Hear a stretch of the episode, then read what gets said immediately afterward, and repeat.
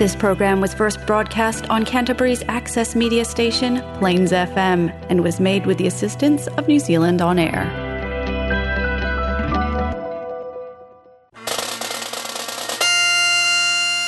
Band Concert is up next on Plains FM.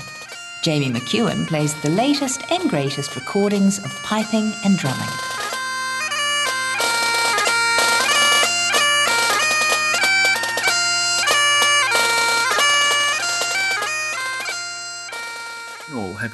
Welcome to this, the first band concert show of 2022.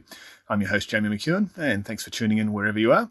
Well, I hope you've had a fantastic Christmas and New Year's celebrations with loved ones and that you're all ready for the year ahead. And who knows how the next 12 months will pan out with traffic lights, Omicron, and boosters and the like. Regardless, we can still enjoy some top drawer piping and drumming.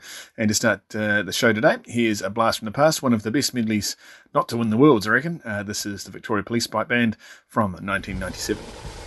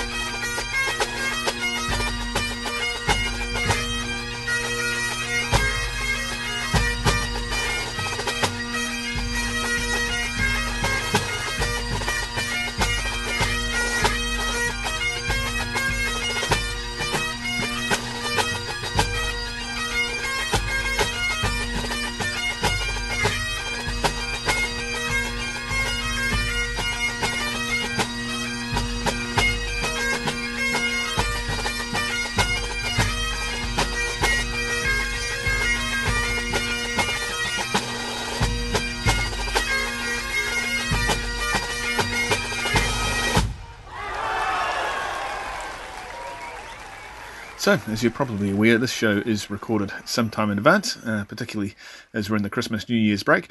Uh, but there's nothing much to report in the pipe band world locally, other than uh, that you'll hopefully have seen the launch of the RNZ PBA's rebranding, uh, which has taken place recently. The latest pipe band magazine that came out a couple of weeks ago explores the rebrand in depth. Uh, it's an interesting read for sure, uh, but if you haven't seen that, simply you can go to the association's new website, which is rnzpba.com uh, where you'll see the new rebranding uh, uh, come into effect, as well as an article on the thinking behind the rebrand and uh, plans for the future by its chief architect, Rob du Toit from South Africa, who's also a piper with Auckland Districts. Next up on the music front is a couple of tracks from the Simon Fraser University Pipe Band and their famous Affirmation concert. Two favourites of mine, Beaches of Harris, followed up by their classic Cosmos Cascade medley.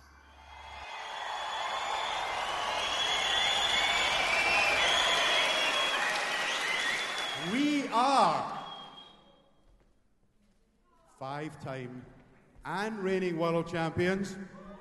We are Simon Fraser University Pipe Band.